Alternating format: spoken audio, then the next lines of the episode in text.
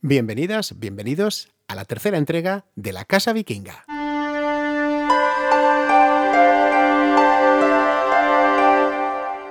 En el episodio de hoy nos pondremos la bata de laboratorio y aprenderemos sobre la huella que una innovación de los países nórdicos ha dejado para siempre entre nosotros.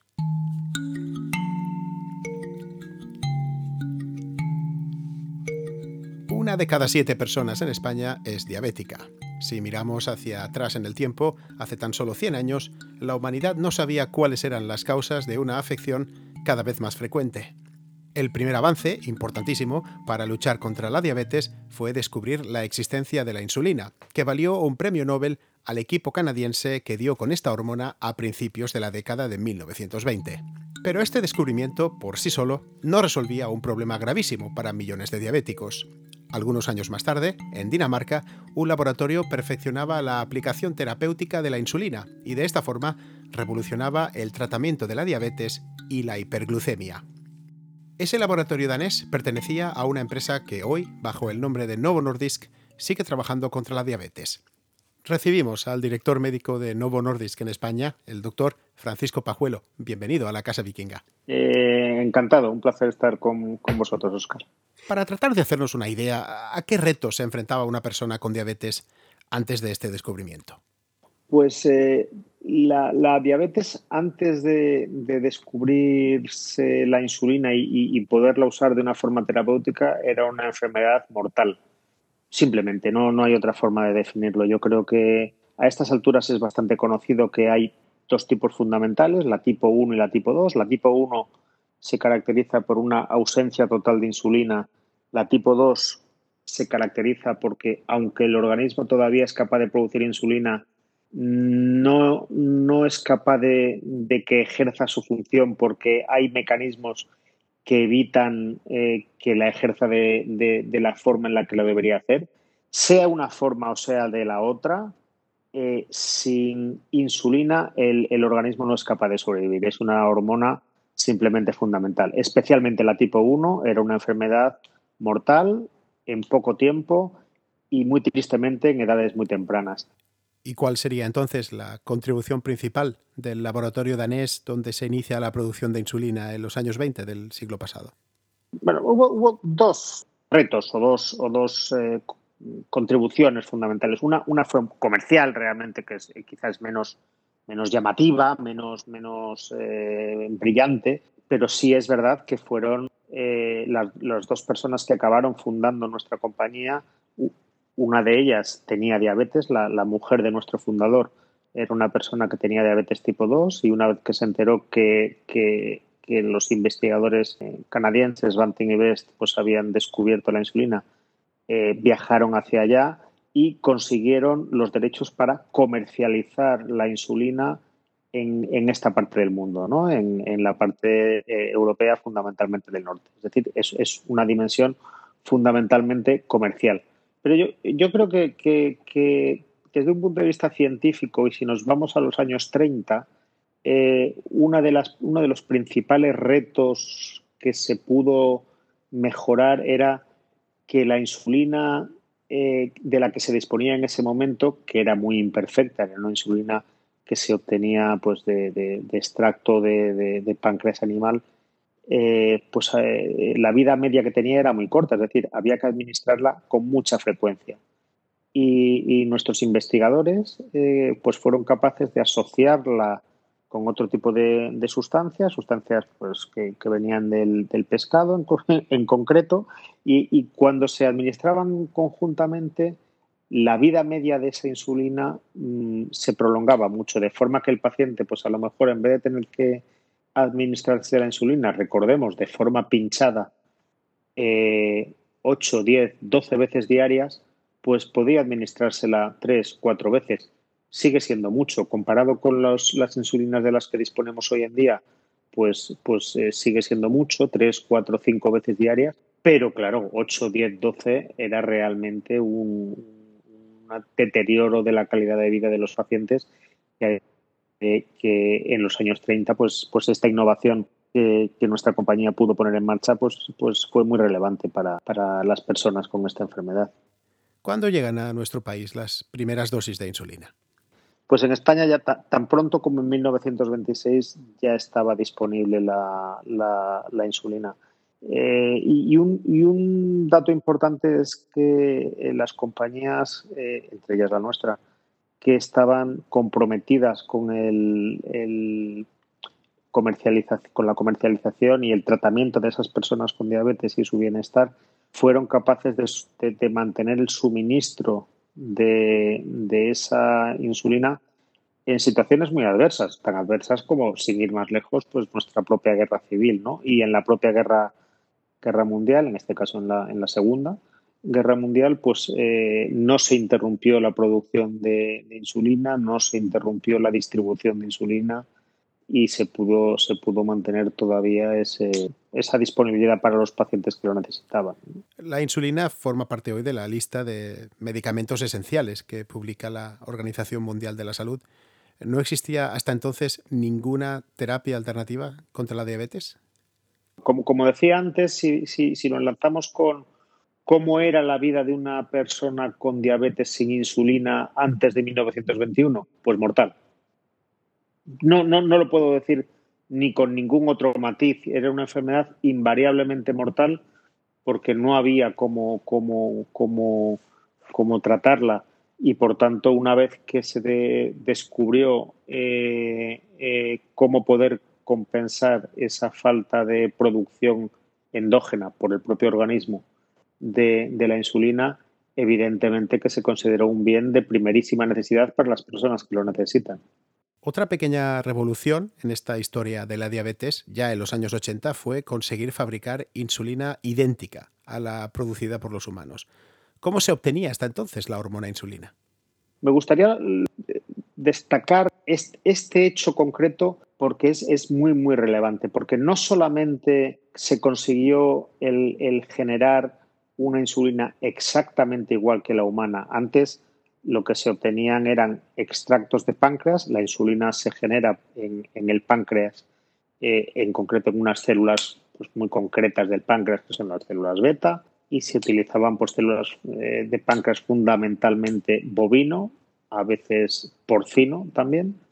Esto se procesaba, pues básicamente se machacaba y se conseguía sintetizar o extraer esa insulina junto a muchas impurezas y no olvidemos que al final del día, por muy parecidos que seamos los mamíferos superiores, pues no deja de haber diferencias y cuando uno se pone insulina porcina, pues, pues es porcina, es decir, que no es 100% igual.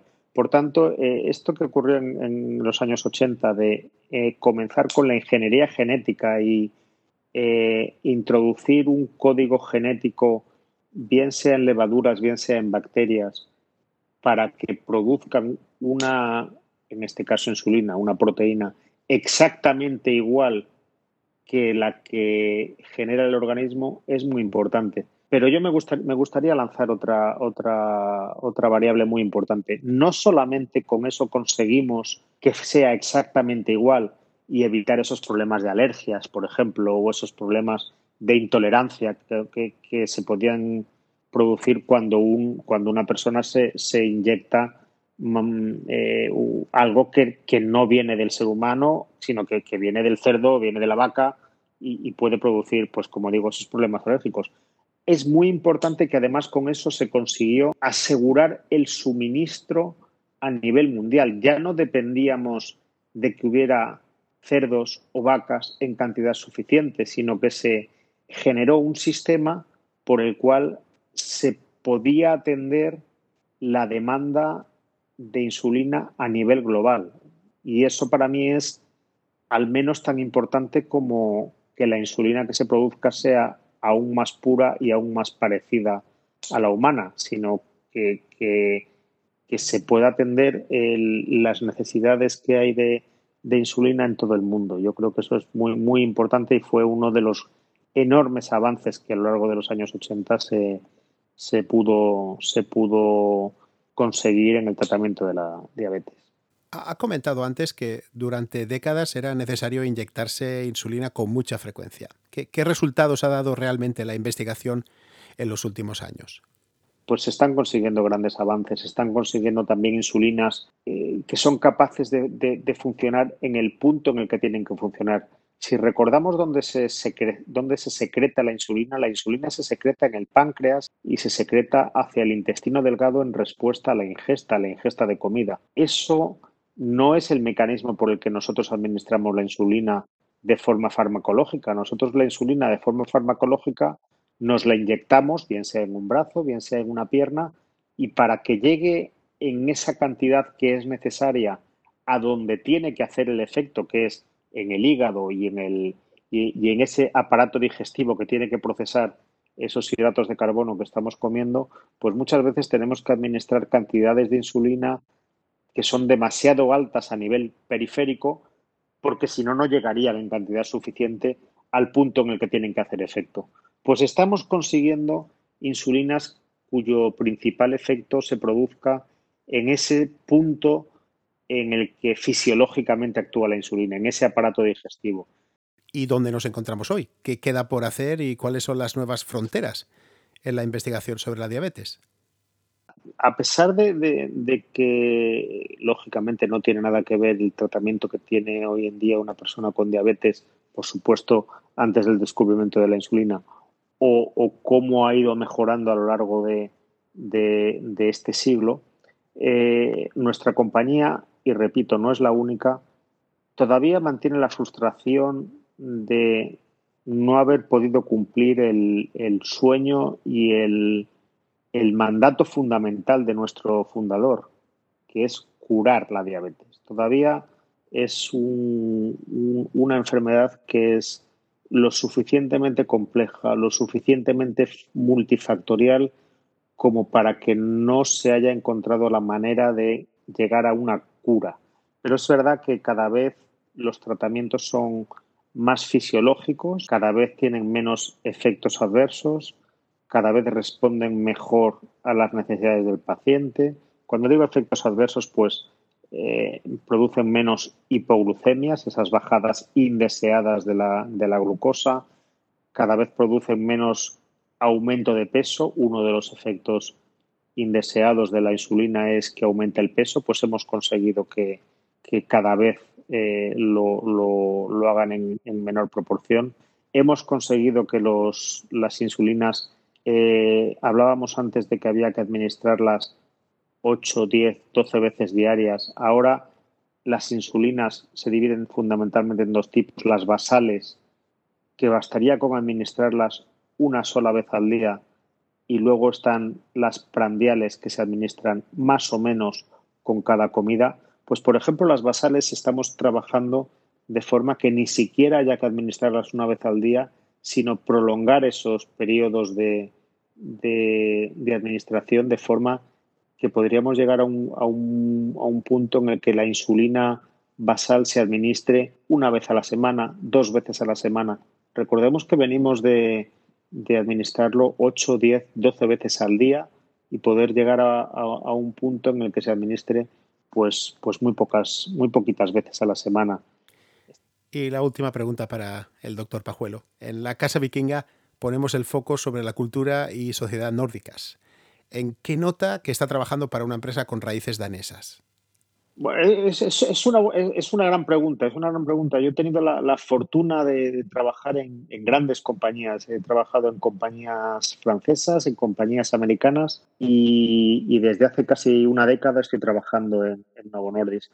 Y lógicamente cada, cada, cada empresa responde a, a, una cultura diferente, muy probablemente muy relacionado con, con cuál es el, el país en el que se ha originado y al final pues responde un poco a la personalidad de sus fundadores, de sus creadores y de sus dirigentes. ¿no?